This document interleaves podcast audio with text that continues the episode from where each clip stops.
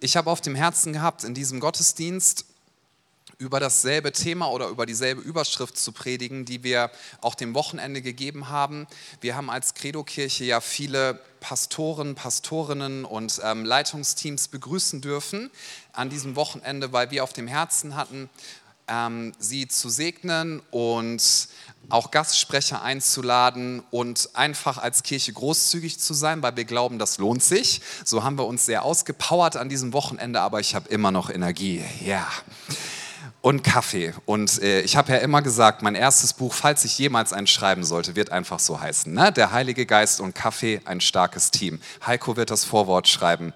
Ja, kann ich sehen. Genau. Margret denkt sich, oh nein, noch so eine Quatschidee. Okay, kommen wir wieder zurück. Hast du mich eigentlich schon als Baby auf dem Arm gehabt, Margret? Hattest du? Ja, hattest du? Cool. Dann haben wir ja eine ganz besondere Beziehung. Die Margret, die ähm, hat mich schon als Baby auf dem Arm gehabt. Gut, nachdem wir das nochmal festgehalten haben, Elina denkt sich, warum muss er das unbedingt sagen?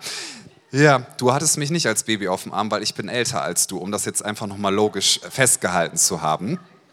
Ja ich habe auf dem Herzen gehabt, dasselbe Thema heute hier zu predigen, diese Überschrift, der lange Lauf. Unser Leben auf dieser Erde hat eine bestimmte Zeit. Wir wissen nicht, wie lange wir hier sein dürfen. Und wir sind aufgefordert von der Bibel her, dass wir jeden Tag als etwas nehmen, was Gott uns geschenkt hat. Und diesen Gedanken möchte ich gerne am Anfang sagen. Wir sollen nicht Angst haben und ich will auch keine Angst davor haben, sondern du darfst wissen, weder Umstände noch politische Systeme noch irgendwelche Kriegsgeschehen noch der Teufel arrangieren dein Leben, sondern Gott arrangiert dein Leben. Und jeder von uns hat immer mal wieder damit zu tun, dass wir überlegen, boah, was könnte alles passieren? Wir haben Zukunftsängste. Jeder von uns denkt da mal drüber nach. Und wann immer mich Angst packt, ich denke da manchmal drüber nach, wie viel Zeit habe ich auf dieser Erde, komme ich immer wieder zu Versen zurück, wo ich dann festmache, mein Leben ist in der Hand Gottes und ich werde so lange hier sein, wie Gott es geplant hat. Und das gilt auch für dich. Und das Tolle ist, wenn wir diese Erde verlassen, dann wird es in der Ewigkeit einfach weitergehen. Und das ist ja dann der eben, das klingt jetzt wieder voll logisch, ne? der ewige Teil, also das Eigentliche kommt noch. Ich möchte uns daran erinnern, dass Paulus gesagt hat, dieses Leben hier ist wie ein Zelt. Er hat gesagt, mein, mein Körper, mein Leben ist wie ein Zelt und ich warte darauf, dass ich meine himmlische Behausung darf. Also bitte lasst uns dieses Bild nochmal im Kopf haben. Dieses Leben hier ist wie ein Campingplatz. Und Camping kann so schön sein, mit schönen Aspekten und coolen Sachen. Und Camping kann auch richtig ätzend sein. Weiß jemand, wovon ich rede? Ja, es kann kalt sein, es regnet. Ich habe mal Campingurlaub mit meiner Frau gemacht. Das war dann auch das letzte Mal. Dann habe ich gesagt, wir werden uns ab sofort immer Ferienwohnungen nehmen. Alle meine Bücher wurden weggeschwemmt und so. Wir haben mit, mit irgendeinem so Klappspaten Gräben ums Zelt nachts gezogen. Und äh, boah, es kamen Ratten ins Zelt gelaufen, weil die Zuflucht gesucht haben. Ist kein Scherz.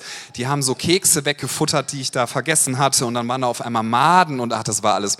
Naja, und äh, also Camping, davor war es schön, da war die Sonne und das Meer und ganz toll. Wir waren auf Korsika, ist eine schöne Insel, solltest du mal ausprobieren, kann ich dir nur empfehlen. Auch dafür kriege ich keine Provision von der korsischen, was weiß ich, Gesellschaft. Ja, und das Wetter war so schön, aber es kann auch richtig ätzend sein. Und wenn du da mal so beim Camping bist und es ist so richtig schlechtes Wetter und richtig ätzend, dann möchtest du nur noch eins, nach Hause. Camping ist nicht permanent und dieses Bild ist uns gegeben. Wir haben eine bestimmte Zeit auf dieser Erde und das Sinnvollste, was wir tun können, ich möchte gerne heute ein paar, ich sag mal, ernsthafte Themen, aber sehr gewinnbringende Themen ansprechen. Das Beste, was wir tun können, ist, dass wir auf die Ewigkeit schauen. Ja, ich habe als Eindruck gehabt, es mal so auszusprechen, sieh jeden Tag als etwas Heiliges an was du geschenkt bekommen hast. Dieser Tag heute ist nicht selbstverständlich. Das soll keine Angst machen, gar nicht, sondern das Gegenteil, es soll uns Dankbarkeit vermitteln. Gott hat dir diesen Tag geschenkt. Und wir denken nicht nach kapitalistischen Systemen, dass wir gehetzt sein müssen, so nach dem Motto, ich muss das Maximum aus diesem Tag rausholen, wenn ich das nicht tue, dann ist Gott sauer auf mich. So tickt nicht Gott, so tickt vielleicht Kapitalismus, immer alles besser, höher, schneller, weiter. Gott tickt so, dass er dich einlädt, dass er sagt, lebe das, was ich auf dein Leben gelegt habe und nutz die Zeit. Jesus hat gesagt, in dieser Welt werden wir Angst haben, wir werden verfolgt werden, aber wir sollen getrost sein, denn er hat die Welt überwunden und in ihm sind wir mehr als Überwinder. Wir sind keine Überflieger. Das würde heißen, dass wir alles wegbeten, was in unser Leben kommt. Und wer schon eine Weile Christ ist, weiß, dass das nicht funktioniert, oder? Es gibt Dinge, die löst Gott sofort. Ich habe ganz tolle Wunder sehen dürfen, schon in meinem Leben. Und ich habe erlebt, dass ich gebetet habe und nichts ist passiert. Es gibt bestimmte Dinge, da wünsche ich mir seit Jahren, dass sich was ändert und es ändert sich nichts. Und dann ist die Frage, wie reagieren wir dann? Wie können wir den langen Lauf laufen und in dieser Welt mit unserem Leben verkünden? Ja, wir haben ja auch einen Song, der ist von uns geschrieben worden. Ähm, mein Leben soll ein Lobpreis sein zu deinem Ruhm, mein Gott. Das ist das, was wir uns wünschen, dass Gottes Charakter durch uns zum Ausdruck kommt. Wie können wir das tun?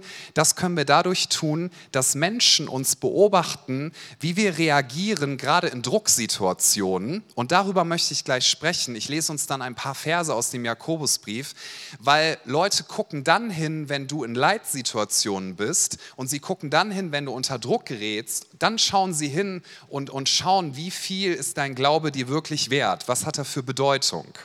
So, und wir lesen im Jakobusbrief, das möchte ich mit uns betrachten, in Kapitel 1 in Vers 2 und dann bis 4 folgendes. Da steht, meine Brüder und Schwestern, achtet es für lauter Freude, wenn ihr in mancherlei Anfechtung geratet, da ihr ja wisst, dass die Bewährung eures Glaubens standhaftes Ausharren bewirkt. Ein anderes Wort für standhaftes Ausharren ist Geduld. Dass es das bewirkt, das standhafte Ausharren aber soll ein vollkommenes Werk haben, damit ihr vollkommen und vollständig seid und es euch an nichts mangelt. Achtet es für lauter Freude, wenn ihr in mancherlei Anfechtungen oder Versuchungen oder Proben geratet. Der Jakobus, das ist ja so einer, der, der schreibt immer so gerade heraus. Ja, das kann herausfordernd sein, aber ich mag den Jakobusbrief sehr, sehr gerne, weil der Jakobusbrief für mich eine schöne Ergänzung ist zu vielem, was der Apostel Paulus geschrieben hat. Ich denke, auch deswegen hat der Heilige Geist dafür gesorgt, dass der Jakobusbrief in den Kanon aufgenommen worden ist, weil die Kernthese ja die folgende ist. Wenn dein Glauben lebendig ist, dann wird er Werke haben. Andersherum gesagt, was du nicht tust, das glaubst du nicht. So, wenn, wenn etwas lebendig ist, wird das zum Ausdruck kommen. Wenn du sagst, ich habe Liebe für jemanden, dann ist diese Liebe natürlich innerlich, aber sie wird immer in Taten auch rauskommen. Sie wird sich in, in, Worte, in Worte kleiden, sie wird irgendwie zum Ausdruck kommen. Wenn man jetzt allerdings Taten tut, weil man sagt, ja, das muss ich tun und da, da, da, da, da. Nein, das, das ist nicht gut. Wir tun nicht Taten, um Gott zu beeindrucken oder damit wir uns unser Heil verdienen, sondern wir tun das, weil er unser Herz gewonnen hat. Ich möchte Jesus dienen, weil er mein Herz erobert hat. Das, hat. das ist das, was er tun möchte. Er hat mich umworben, er hat dich umworben. Jesus hat gesagt, ich stelle dir meine Liebe unter Beweis. Er, er, hat mir seine Liebe bewiesen. Es ist nicht so eine schwammige Liebe, wie die in manchen Songs rüberkommt. Ne? So, ja, ich liebe dich voll und bla, bla, bla, bla. Es gibt ja so schwammige Liebe. Jesus hat gesagt, ich werde sie dir beweisen. Seine Liebe hat ein historisches Datum. Am Kreuz von Golgatha hat er seine Liebe unter Beweis gestellt ohne dass er vorher mit dir einen Vertrag gemacht hätte, dass du gegenzeichnen musst. Er hat ja nicht gesagt, ich überlege für euch zu sterben und für die Schuld zu bezahlen und ich habe hier mal so einen Vertrag aufgesetzt, bevor ich das tue, könntet ihr hier mal unterschreiben, dass ihr mir dann auch dient, dass ihr mein Reich an erste Stelle setzt, ja, und dann gehe ich ans Kreuz. Das hat er alles nicht gemacht, sondern er hat gesagt, ich gebe mein Leben verschwenderisch, ich werde es einfach geben, damit du weißt, wie sehr ich dich liebe. Du darfst darauf bauen darfst darauf bauen. Und wer das verstanden hat, der wird Taten tun, weil er neues Leben hat. Ich mag es sehr gerne, ich mag es wirklich sehr gerne, meiner Frau Blumen zu kaufen. Ja, so alle 10 bis 12 Tage mache ich das ungefähr. Ich habe so eine Faustformel. Ich kaufe ihr einfach Blumen, weil ich weiß, sie mag das. Und ich mache das, weil ich sie liebe. Ich habe noch nie gesagt, ja, ich muss dir halt Blumen kaufen. Und das ist auch ganz ätzend gewesen. Und immer diese Blumenläden und da muss man Blumen aussuchen. Ich hasse das, Schatz, aber ich tue das, weil du es halt möchtest. Wer weiß, dass das keinen coolen Eheabend ergibt? ja. Heiko nickt. Ja, okay, kommen wir jetzt zurück. Ja, ich darf mich jetzt nicht vergaloppieren. Elina, so bitte benimm dich. Ich benehme mich. Gut. Also, es muss, es muss lebendig sein und ein lebendiger Glaube wird dann auch standhalten, wenn Probe und Versuchungen kommen. Und das ist, das ist ein hartes Thema auf der einen Seite, aber es ist sehr gewinnbringend. Jakobus sagt das folgende: Du hast die Chance, geistlich zu wachsen, wenn du dich Herausforderungen in deinem Leben richtig stellst. Und wenn du die richtige Haltung einnimmst. Er sagt, wir sollen uns freuen, wenn wir in Prüfung und Versuchung und Proben geraten. Das finde ich erstmal, wenn ich das so lese, schon herausfordernd, oder? Weil wer mag Prüfungen? Aber wenn wir mal drüber nachdenken, Prüfungen, wenn wir uns richtig zu ihnen stellen, können etwas Gutes bewirken. Denn nach einer Prüfung weißt du, wo du wirklich stehst.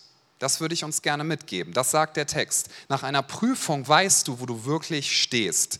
Ich war jetzt nicht so der Fan von Klassenarbeiten, ich bin nicht so der Fan von Prüfungen gewesen, gerade auch Mathe, ne, das war immer so eine Sache für sich. Aber wenn du wissen willst, wie gut du in Mathe bist und es kommt, die, es kommt die Klausur, es kommt der Test, es kommt die Prüfung. Meine Eltern haben mich manchmal gefragt nach so Klassenarbeiten, ne, wie ist dein Gefühl? Und dann habe ich mein Gefühl gesagt, aber ganz ehrlich, wie mein Gefühl ist, ist eigentlich egal. Man sollte warten, bis die Arbeit zurückkommt, dann hast du das Ergebnis und dann weißt du, wo du wirklich stehst dann weißt du, wo du wirklich stehst. Und Gott möchte gerne unseren Charakter Jesus Christus immer ähnlicher werden lassen. Übrigens, das Neue Testament sagt nicht nur, wir sollen e-, Jesus ähnlicher werden, sondern wir sollen ihm gleichgestaltet werden. Das ist ja total schön auf der einen Seite, manchmal denke ich, wow, das ist ganz schön steil, oder? Wir sollen Jesus gleichgestaltet werden. Das ist das höchste Ziel, was Gott hat mit uns auf dieser Erde. Wir sollen Evangelium verkünden und Menschen sollen an unserem Leben sehen, dass Jesus wirklich existiert. Und wenn das dein Wunsch ist, dann will ich dich herausfordern, in diesem langen Lauf, den wir laufen, dass wenn Herausforderungen und Prüfungen kommen, dass du natürlich beten darfst, nimm das weg, Gott, bitte hol mich hier raus. Aber wie wäre es, wenn wir auch anfangen, anfangen zu beten, was auch immer du tun möchtest, du darfst es tun. Wenn du dieses Gebet sprichst, dann werden gute Dinge passieren. Das ist herausfordernd, aber Jesus ist uns den Weg vorangegangen und deswegen liebe ich ihn so sehr. Er sagt, ich bin da selber durchgegangen. Jesus weiß, wie sich Verrat anfühlt. Jesus weiß, wie sich Leiden anfühlt. Jesus weiß, wie sich anfühlt, wenn der Druck so groß ist, dass man nicht mehr weiß, wie soll ich dem jetzt noch standhalten. Und er ist durch all das durchgegangen. Jesus erwartet nichts von dir oder von mir, was er nicht selber erlebt hätte. Was für ein Gott. Es ist, so, es ist so eine große Liebe, die dort zum Ausdruck kommt. Und nach einer Prüfung weißt du, wo du wirklich stehst. Guck mal, du kannst sagen, ähm, zum Beispiel, ich habe eine Top-Ehe oder eine Top-Freundschaft. Wie gut qualitativ deine Ehe ist und wie tief eure Liebe zueinander ist, das weißt du, wenn du durch eine Krise gegangen bist, oder? Also ich darf jetzt mal, denke ich, mit meinen zarten 18,5 Jahren Ehe, das ist ja immerhin schon mal etwas, darf ich sagen, ich liebe meine Frau von ganzem Herzen und ich bin gerne verheiratet. Ich muss das nicht künstlich irgendwie rausholen. Ich bin totaler Ehefan, wirklich. Ähm, ich verheirate gerne Leute und ähm, ich sage auch Leuten immer, die Ehe ist nicht einfach auf der einen Seite, aber die Ehe ist auch schön. Es macht Spaß. Es ist beides. Ja? Die Ehe hat viel mit Gefühlen zu tun und auch mit Entscheidungen. Aber eine Sache, die, wo wir uns positiv zu stellen können, ist das. Wenn ich zurückblicke auf, auf meine Ehe, so die 18,5 Jahre, die wir jetzt haben, das, was uns am nächsten zusammengebracht hat, das sind nicht die schönen Urlaube, auch wenn ich die alle genossen habe. Das sind nicht die schönen Essen, die wir miteinander hatten, auch wenn ich die alle genossen habe, sondern das, was uns am meisten zusammengespeist hat, das sind die harten Zeiten, durch die wir gegangen sind, die Konflikte, durch die wir gegangen sind und die, die Herausforderungen und Proben, zu denen wir uns positiv gestellt haben, weil am Ende von einer Krise weißt du, wo du wirklich stehst. Du weißt, wie sehr du zueinander stehst. Und das ist in vielen anderen Aspekten des Lebens auch so. Nach einer Klassenarbeit wusstest du, wie gut bin ich in einem bestimmten Fach, wenn der Lehrer das fair bewertet hat natürlich, das ist ja nochmal so eine Sache für sich. Ich bin auch übrigens sehr dankbar, manchmal hasse ich es, ne? aber ich bin auch dankbar für den TÜV. Ich reise ja sehr gerne und ähm, ich bin schon in Ländern gewesen, wo ich gedacht habe, hei, hei, hei, hei. Ja, also ich bin dankbar, dass unsere Autos äh, zum TÜV müssen.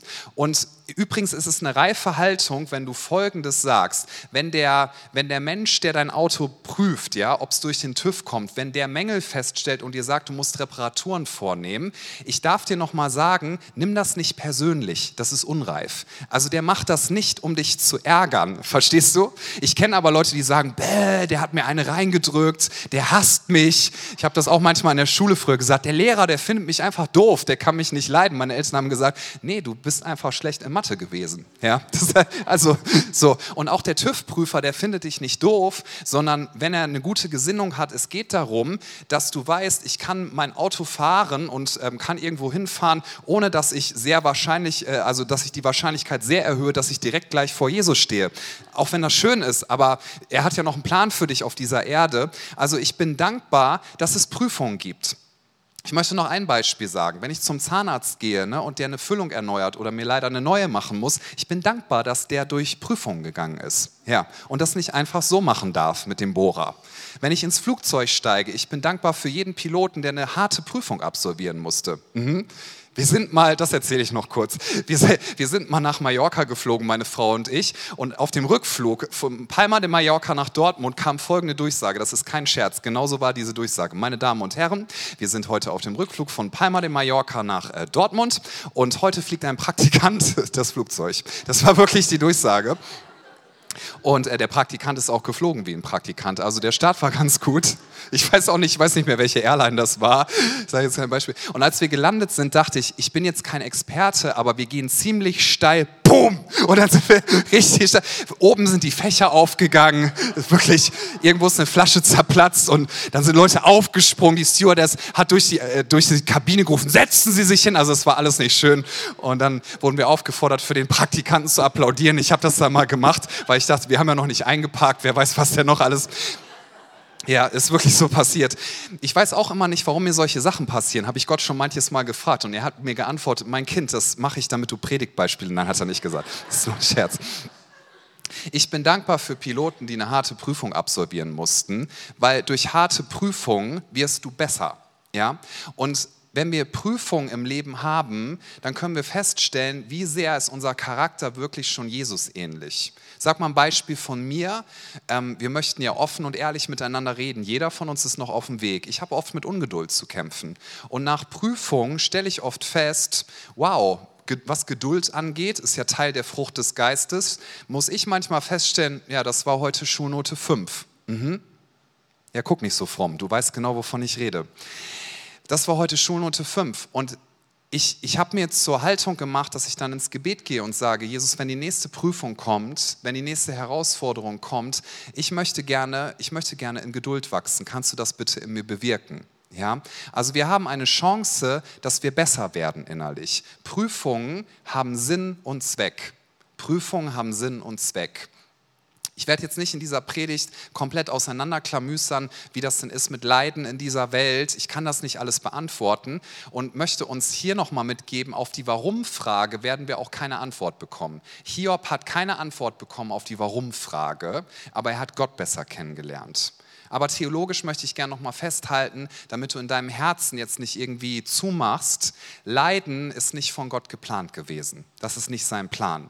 Ja, ich würde niemals sagen, und bitte sag das auch niemandem, wenn ein Kind zum Beispiel Krebs bekommt, ja, das ist Gottes Plan, wer weiß, wofür das noch gut ist, das ist lieblos, das tun wir nicht. Ja, das tun wir nicht. Aber wir sagen, Gott ist in allem drin. So, aber wenn Herausforderungen kommen, wenn Prüfungen kommen, wenn es manches Mal hart wird, das hat Sinn und Zweck und Gott möchte dadurch deinen Charakter Jesus ähnlicher werden lassen. Und ich möchte uns vorschlagen, dass wir das Wort Gottes an dieser Stelle, dass wir es respektieren und ernst nehmen und dass wir sagen, ich kann hier lernen. Ich mache dir den Vorschlag, basierend auf diesem Text, bete nicht nur, bitte hol mich hier raus, sondern stell Gott die Frage, was gibt es hier zu lernen in dieser Situation? Rückblickend kann ich sagen, all die Dinge, die ich gelernt habe durch Prüfungen, durch Herausforderungen, durch richtig auch schwere, manches Mal schlimme Zeiten in meinem Leben, da habe ich die meisten Dinge gelernt und ich habe mich am meisten in meinem Charakter verändert, sodass, und das ist eigentlich, das ist der Test, der Lackmustest, habe am meisten von Leuten gehört, die das dann über einem sagen, hey, du hast dich verändert zum Positiven. Das ist eigentlich die höchste Adelung, die du hören kannst. Dass Leute sagen, irgendwie bist du weicher geworden. Ja, du bist liebevoller geworden. Wenn ich dich anschaue, dann sehe ich Jesus in dir. Das ist das schönste Kompliment, was du hören kannst. Und das werden dir Leute geben, wenn du dich positiv zur Prüfung stellst. Du wirst nicht automatisch, das ist der nächste Gedanke, den wir aus diesem Text mitnehmen können, du wirst nicht automatisch durch Prüfung besser. Wirst du nicht. Du kannst auch bitter werden, Ja, du kannst dein Herz zumachen, du kannst hart werden, du kannst sagen, das äh, finde ich alles nicht gut, oder du wirst besser. Und der Text sagt uns, dass das, was wir hier lernen können, ähm, was eine der wichtigsten Eigenschaften ist, auch für uns Christen, ist standhaftes Ausharren. Wenn wir uns bewähren, dann werden wir standhaftes Ausharren lernen oder auch Geduld. Das Wort, was da steht, ist Hypomeno und das bedeutet, dass wir drunter bleiben dass wir drunter bleiben. Was uns der Heilige Geist beibringen möchte, ist oft, dass wir lernen auszuhalten. Das ist nicht so populär oft zu predigen, aber es ist ein ganz, ganz wichtiger Teil in der Bibel. Es wird sehr oft über Geduld gesprochen. Und bitte, ihr wisst, ich mag immer die Ausgeglichenheit. Ich will das gerne nochmal dazu sagen. Ich glaube an Durchbrüche. Ich glaube daran, dass Gott schnelle Veränderungen schenkt. Ich glaube, dass wir Heilungen sehen. Habe ich alles schon gesehen, werde ich für beten. Aber ich weiß auch eins, es gibt viele Situationen, da sagt Gott, bleib da drin, halte aus und lerne Geduld. Und wenn du das nicht annimmst, dann wird dein Glauben Schiffbruch erleiden. Das kann ich dir prophezeien, weil in dieser Welt, das hat Jesus uns prophezeit, er hat viele harte Sachen gesagt, werden wir manches Mal Angst haben, werden wir Dinge nicht verstehen und wir werden manches Mal Situationen erleben, wo wir sagen, das ist jetzt wirklich schwierig, das ist jetzt wirklich hart. Aber Jesus hat gesagt, ihr braucht euch nicht zu fürchten, denn ich habe die Welt überwunden. Weißt du, ein Überflieger, der betet alles weg. So habe ich früher gedacht, dass Glauben das bedeutet. Ich bete alles weg. Krankheit habe ich nicht. Ja, aber du siehst noch krank aus. Das sind lügende Symptome. Ja, so ein Quatsch. Wir dürfen sagen, dass wenn wir krank sind, sind wir krank. Ich habe schnelle Heilung erlebt. Ich habe auch erlebt, dass Leute durch schwere Leidenszeiten gegangen sind. Ja. Mancher weiß das ja. Ähm, ich möchte es einfach nochmal als ein Beispiel nennen, so meine Vikariatszeit, die ich als, als Pastor hatte oder als Vorbereitung auf den pastoralen Dienst, habe ich mich sehr darauf gefreut. Ich hatte einen Ausbilder äh, in Oldenburg, da wusste ich, der wird mich richtig gut ausbilden. Und dann sind wir nach Oldenburg umgezogen, meine Frau und ich. Und nach den ersten zwei, drei Wochen, die wir dort waren, hat er mir gesagt, du Christian, ich habe eine ganz schlimme Krebsdiagnose bekommen. Und äh, er musste sofort operiert werden, dann hat er eine Chemotherapie gemacht und nach anderthalb Jahren ist er zu Jesus gegangen. Das Einzige, Einzige, was er noch gemacht hat in dieser Zeit, er konnte, musste den pastoralen Dienst sofort niederlegen, weil der Überlebenskampf hat begonnen. Ja, ab diesem Zeitpunkt, das Einzige, was er noch gemacht hat in diesen anderthalb Jahren an Gemeindedienst, ist, dass er sich einmal pro Monat mit mir getroffen hat. Das war voll liebevoll von ihm und es war auch sehr intensiv, einen Menschen mitzubekommen, der dann mit 40 Jahren zu Jesus gegangen ist. Ja? Und übrigens, ich habe einfach auf dem Herzen gehabt, das zu teilen. Das hat mich sehr geprägt. Ich habe vorher immer verstanden, dass wir sterben können. Da habe ich es wirklich verstanden. Ich war so sauer auf Gott, ich kann es dir gar nicht sagen. Ich war richtig, bin durch eine sehr schwere Zeit gegangen. Und ähm, ich weiß noch, ich saß in einem Hörsaal, da waren hunderte von Studenten. Ich habe noch ein bisschen parallel studiert. Die Dozentin hat vorne gesprochen und ich habe einfach nur geheult. Und alle haben mich angeguckt und ich dachte, pff, ist mir eigentlich voll egal, was ihr über mich denkt. Ich war richtig zynisch, kann ich ganz ehrlich sagen. Gemeint, Jesus, wenn er mit 40 ne, zu dir geht, was soll ich mich hier überhaupt einsetzen auf dieser Erde? Sterbe ich auch bald? Bald. Also ich war richtig zynisch in meinem Herzen, muss ich sagen. Ich habe richtig mit ihm gerungen, habe gedacht, und was ich hier an der Uni lerne, ist doch total egal. Wen bitte interessiert, ob ich einen Abschluss mache? In 100 Jahren interessiert das keinen Menschen mehr. Du kannst mich jetzt auch sterben lassen, habe ich wirklich gesagt. Und übrigens hast du Popcorn da oben, macht das eigentlich Spaß, hier unten sich das ganze Leid anzugucken? Also so. Ich darf dir übrigens noch mal sagen, Gott hat es viel lieber, dass du mit ihm ringst, als dass du nicht mehr mit ihm redest. Wir dürfen uns bei Gott beschweren. Das ist was anderes, als sich über Gott zu beschweren. Weil Ringen ist ja etwas, wo du jemandem sehr nahe bist. Du wirst Gott dadurch näher kommen.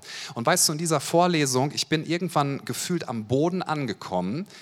Da war es richtig dunkel und dann habe ich auf einmal, das war eine meiner stärksten Jesus-Begegnungen in meinem ganzen Leben, habe ich richtig gespürt, Jesus ist da und habe mir gesagt, weißt du, ich habe das alles erlebt und ich habe den Tod besiegt und du bist sicher in meiner Hand diene mir und diene meiner Kirche. Dann habe ich noch mehr geheult und dann hatte ich auf einmal eine ganz tiefe Freude in meinem Herzen. Habe gesagt, ich werde jeden Tag meines Lebens werde ich mit dieser Haltung verbringen. Wenn es der letzte Tag ist, ich muss nicht alles rausquetschen, aber ich will das tun, was du mir aufgetragen hast. Egal, ob ich durch eine gute Zeit gehe oder ob ich durch eine schwere Zeit gehe. Dadurch habe ich viel gelernt. Ich kann dir sagen, ich möchte das nicht nochmal erleben. Ich möchte nicht nochmal erleben, wie jemand so jung stirbt. Aber das, was ich dadurch mitbekommen habe, das ist ein unfassbarer Schatz. Gott tut dieses Wunder. Er wird jedes Ereignis im Nachhinein wie, wie Punkte in deinem Leben mit einer Linie verbinden. Kennst du das, dass du manche Ereignisse nicht einordnen kannst, dass du dich fragst, warum jetzt diese schwere Zeit, warum diese Versuchung, warum diese Prüfung? Im Rückblick wirst du sehen, dass jeder einzelne dieser Punkte, dass Gott übernatürlich sie wie mit einer großen, ewigen Linie verbindet, es wird einen Sinn ergeben. Alles, selbst Leiden, wird und muss sich Gottes übernatürlichen, souveränen Plan unterordnen. Du darfst ihm vertrauen, er wird etwas Gutes durch Prüfungen machen. Du darfst beten, dass sich die Situation ändert, aber wenn sie sich nicht ändert, dann bete, bitte schenke mir Geduld. Das ist einer der wichtigsten Schlüssel in deinem geistlichen Leben. Da hört man, glaube ich, nicht so oft was in Predigten drüber. Deswegen will ich das heute mal herausheben. Wenn du sagst, ich möchte geistlich wachsen, ich möchte meine Berufung leben, Geduld ist einer der wichtigsten Schlüssel in deinem geistlichen Leben. Wenn du sagst, Gott, wenn du mich irgendwo reingestellt hast, ich werde darunter bleiben. Geduld ist ein Unterschied zu passivem Resignieren. Das ist etwas anderes. Passives Resignieren ist, wir sind zynisch. Passives Resignieren ist, wir brechen zusammen. Das ist damit nicht gemeint. Geduld heißt, ich habe Dankbarkeit gegenüber Gott und ich sage, was auch immer passiert, wo auch immer du mich durchschickst, ich möchte lernen und ich möchte geistlich wachsen. Prüfungen haben Sinn und Zweck.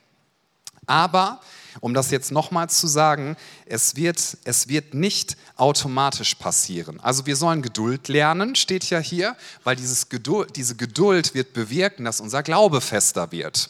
Wünscht sich das jemand, dass dein Glauben fester wird? Wie kannst du das lernen? Es kommt nicht automatisch zu dir, es wird nicht so hups passieren. Und diesen Schlüssel möchte ich uns gerne noch mitgeben dürfen. Wie kannst du das lernen? Wie kommt es zu dir? Es kommt durch eine Haltung der vorsätzlichen Freude. Das wiederhole ich nochmal. Das ist der Schlüssel, um Geduld zu lernen in Prüfungen und Herausforderungen. Eine Haltung der vorsätzlichen Freude. Das ist keine spontane Gefühlsregung, das ist keine aufgesetzte Freude. Das wäre Quatsch, wenn wir das jetzt denken. Und wenn wir das denken, dann dürfen wir das gleich entsorgen, ja, dass wir irgendwie spontan uns freuen müssten, ähm, so wenn Schwierigkeiten in unser Leben kommen, so nach dem Motto, oh, ich bin arbeitslos geworden und ich weiß nicht, wie ich weitermachen soll. Wie genial ist das denn? Ja, wow, eine schlimme Diagnose vom Arzt. Preis den Herrn. Wenn du das machst, das ist komisch, tu das nicht. Das ist nicht das, was damit gemeint ist, sondern die Haltung der vorsätzlichen Freude sagt, ich weiß, dass das schlimm ist. Und übrigens, wir Christen, wir haben keinen Weltfluchtglauben. Das haben wir nicht, sondern wir haben einen sehr realistischen Glauben. Wir haben einen Glauben, der sagt, diese Welt ist manchmal ein sehr dunkler Ort. Krankheit ist schlimm, Tod ist schlimm, Depression ist schlimm, Sklaverei ist schlimm, Rassismus ist schlimm, das ist schlimm und es ist wirklich da. Aber mitten in dieser Situation habe ich eine übernatürliche Freude und diese Freude kann mir niemand nehmen. Ich werde meinen Gott preisen. Ich werde ihm Dankbarkeit zum Ausdruck bringen, selbst wenn ich mich nicht danach fühle. Dein Glauben wird nicht immer bewirken, dass deine Angstgefühle gehen. Dein Glauben wird auch nicht immer bewirken, dass sofort alle Dunkelheit geht, so gefühlt fühlt innerlich. Aber dein Glauben wird bewirken, dass du spürst und immer wieder merken darfst, Gott ist bei mir. Selbst wenn du es gerade nicht fühlst. Ich möchte auch Leuten hier zusprechen, habe ich so als Eindruck. Manches Mal denken wir ja, boah, wenn ich mich nicht so nach Lobpreis fühle oder wenn ich mich nicht fröhlich fühle, dann ist Gott sauer auf mich oder dann mache ich was falsch. Machst du nicht. Darf ich dir das einmal sagen als dein Pastor? Machst du nicht. Du musst dich nicht immer fröhlich fühlen. Das ist auch unangebracht. Das sagen wir auch nicht auf Friedhöfen. Ich habe dieses Jahr schon vier Beerdigungen gemacht. Sehr außergewöhnlich. Vier Leute aus unserer Kirche, die zu Jesus gegangen sind, alle Jesusgläubig. Und ich habe auf jeder einzelnen Beerdigung gesagt, lasst uns trauern weil wir vermissen. Trauer ist wichtig. Trauer heißt, dass wir jemanden vermissen. Es heißt, wir lieben jemanden, haben jemanden geliebt und deswegen trauern wir. Aber zeitgleich habe ich gemeint, und das geht beides im selben Moment, haben wir eine übernatürliche Freude, weil wir wissen, dass unsere Geschwister jetzt beim Herrn sind und wir werden dort auch sein. Das ist für mich keine Theorie. Darf ich dich mal fragen, wie du den Himmel siehst? Der Himmel ist für mich nicht so eine komische, abstrakte Vorstellung. Ich freue mich darauf, weil an diesem, an diesem Ort oder in dieser Zeit wird es keine Herausforderung mehr geben durch Leiden, durch Tod, durch Verletzung. Das wird alles nicht mehr sein. Aber solange ich hier bin, möchte ich Geduld lernen durch eine Haltung der vorsätzlichen Freude, die sagt, ich werde nicht bitter werden, ich werde Menschen vergeben, ich werde nicht bitter werden und am Leben zerbrechen, denn ich habe den Heiligen Geist in mir. Und das ist derselbe Heilige Geist, der Jesus Christus von den Toten auferweckt hat. Ich habe eine Haltung der vorsätzlichen Freude. Ich werde mich freuen an meinem Gott. Ich werde mich freuen an meinem Herrn. Ihr kennt das ja aus dem Alten Testament, den Vers möchte ich uns noch mitgeben, aus Nehemia. Seid nicht bekümmert, denn die Freude am Herrn ist eure Stärke. Es ist eigentlich total verrückt, was da den Leuten gesagt wird, weil das ganze Volk hat geheult, die waren traurig ja, weil ihnen wurde das Gebot Gottes vorgelesen und sie haben gemerkt, wir haben das alles falsch gemacht und deswegen sind wir in die Verbannung gekommen, jetzt sind wir wieder hier, aber wir haben gar nicht die Kraft, das einzuhalten. Alle waren traurig und die, die Leiter, die geistlichen Leiter der damaligen Zeit haben gesagt, wir müssen jetzt den Modus hier dieser Veranstaltung ändern und dann haben sie gesagt, wisst ihr was, wir sind jetzt fröhlich. Ja, so wir, wir Bio-Deutschen sagen, das ist aufgesetzt. Man kann sich nicht entscheiden, fröhlich zu sein. Das geht nicht. Nein, nein, nein. So, aber die haben das damals gesagt. Die haben gesagt, das ist übrigens der erste Teil dieses Verses. Da steht, trinkt Süßes, also pro Coca-Cola, trinkt Süßes und esst Fettes. Richtig schön Lasagne mit Bechamelsoße und einem ganzen Block Gouda darüber. Denn so ist es richtig. Amen. Okay, das war jetzt meine Spezialtheologie. Also trinkt Süßes, esst Fettes. Wer kein, wer kein Essen hat, soll eingeladen werden. Gebt denen Essen und dann feiert und seid nicht bekümmert. Freut euch an einem Gott, denn die Freude am Herrn ist eure Stärke. Was heißt das? Das heißt, entscheide dich, Gott zu loben und die Gefühle kommen hinterher. Und das ist ein Prinzip, was ich uns noch mitgeben möchte. Wir lassen uns nicht von Gefühlen leiten und Entscheidungen folgen, sondern wir lassen uns von Entscheidungen leiten und die Gefühle gehen hinterher. Und selbst wenn sie noch nicht hinterhergehen, dann werde ich Gott trotzdem preisen lassen und zwar mit der Kraft, die ich habe. Und ich möchte dir mitgeben, du kannst den langen Lauf laufen, indem du deine Augen gerichtet hältst auf Jesus Christus, den Anfänger und Vollender deines Glaubens, indem du sagst, ob ich viel habe oder wenig habe, ob ich gerade eine schöne Zeit habe oder durch Leiden gehe. Jesus hat den Tod besiegt. Jesus ist Sieger über Finsternis. Jesus ist Sieger über die Schuld. Jesus hat alles getan. Ich werde nicht bitter und zynisch werden. Und weißt du, als ich nach Wuppertal gekommen bin, da ist Folgendes passiert. Friedhelms älteste Tochter hatte Malaria bekommen, weil sie war in einem afrikanischen Land und hatte Malaria mitgenommen. Das wusste sie nicht. Und sie lag dann in einem Krankenhaus hier in Deutschland und die Ärzte haben gesagt, sie wird sterben. Wir können nichts mehr tun. Und wir haben angefangen zu beten und ich war ganz frisch hier und hatte so erlebt, ne, wir haben für meinen Pastor in Oldenburg gebetet, er ist gestorben. Und ich war echt so ein bisschen zynisch in meinem Herzen und dachte, ja, pff, Gebet, ne? So, soll ich das jetzt wieder machen? Ich habe gesagt, ja, wir beten für sie. Und wir haben für sie gebetet und sie lebt bis heute. Gott hat ein Wunder getan. Die Ärzte haben gesagt, das können wir nicht verstehen. Ja, ich möchte beten und ich möchte glauben, dass Gott genau das Richtige tut. Und wenn ich seine Wege nicht verstehe, er ist größer und ich möchte ihm vertrauen. Ob das Wunder jetzt passiert oder später, ob die Heilung jetzt kommt oder ob die Heilung geschieht, wenn ich in der Ewigkeit bin, Gott ist da. Und wenn ich in mancherlei Anfechtung und Versuchung und Probe gerate, möchte ich eine Haltung der vorsätzlichen Freude und Dankbarkeit haben. Lasst uns gemeinsam aufstehen. Und ich bitte uns, dass wir die Augen schließen für einen Moment. Ich möchte dich fragen, ob du an diesem Nachmittag dein Leben Jesus Christus anvertrauen möchtest. Vielleicht tust du das zum ersten Mal heute oder du weißt, dass du von Jesus weg bist, und dass du versuchst, durch deine eigene Leistung, durch deine Taten, durch was auch immer ein gerechtes Leben zu führen, aber das kann keiner von uns. Gerechtigkeit bekommst du durch Jesus. Der, der von keiner Schuld wusste, ist für dich zur Sünde geworden, damit du, der du von keiner Gerechtigkeit wusstest, zur Gerechtigkeit werden kannst. Gerechtigkeit, Vergebung, ewiges Leben gibt es nur bei Jesus Christus. Und wer so demütig ist und sagt, ich brauche dich, dem hilft er gerne und sofort. Während alle Augen bitte geschlossen sind, möchte ich fragen, wer sagt an diesem Nachmittag, ich nehme Jesus an als meinen Erlöser und als meinen Herrn und ich bitte ihn, dass er mir vergibt und neues Leben schenkt. Wenn du sagst, das ist meine Entscheidung, keiner guckt umher, heb doch einmal kurz deine Hand bitte und sag, hier, Jesus bin ich, bitte mach du mein Leben neu und bitte gib mir Vergebung für meine Schuld, bitte lass mich wissen, dass ich ewig leben werde, auch wenn ich einmal auf dieser Erde sterbe. Wessen Entscheidung ist das heute Nachmittag? Wenn das dein Moment ist, dann bring das jetzt doch einmal zum Ausdruck, indem du jetzt deine Hand hebst. Dankeschön. Gibt es noch jemanden, der das entscheiden möchte? Gebt noch einen kurzen Moment Zeit. Dann können wir unsere Augen jetzt gerne wieder öffnen. Und wir alle beten jetzt ein Gebet. Ich bete das von hier vorne laut. Lass es uns aus ganzem Herzen mit voller Überzeugung beten. Und wenn du dich entschieden hast, bete das gerne mit uns mit. Wir beten, Jesus, ich weiß, dass du mich liebst.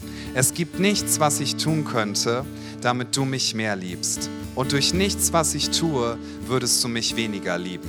Du bist für mich gestorben und auferstanden. Ich glaube an dich. Du bist mein Gott, mein Retter und mein Herr. Bitte schenke mir die Vergebung meiner Schuld. Ich möchte als dein Kind leben und du sollst mein ganzes Leben bestimmen. Ich danke dir, dass ich durch dich wirklich frei bin und ein Leben in Ewigkeit habe. Amen. Komm, lass uns das feiern, wenn Menschen diese Entscheidung treffen, Jesus die Ehre geben. Jesus ist stärker und Jesus ist größer. Wir werden jetzt in eine Zeit des Lobpreises gehen und ich würde gerne anbieten, dass du für dich beten lassen kannst. Wo geht man dafür hin? Nach hinten? Okay, wenn du sagst, ich gehe gerade durch eine schwere Zeit und es fällt mir nicht leicht, diese Haltung der vorsätzlichen Freude zu haben, ich brauche Geduld oder ich wünsche mir ein Wunder oder ich brauche es einfach, dass mir jemand Segen zuspricht, ich lade dich ein während der Lobpreiszeit, geh doch einfach nach hinten, da stehen jetzt Beter bereit. Ja, die Bibel sagt uns, wenn wir demütig sind, das heißt, wenn wir sagen, hey, ich brauche Hilfe, ich brauche Kraft, dann hilft Gott gerne und tu das so gerne, nimm das gerne in Anspruch.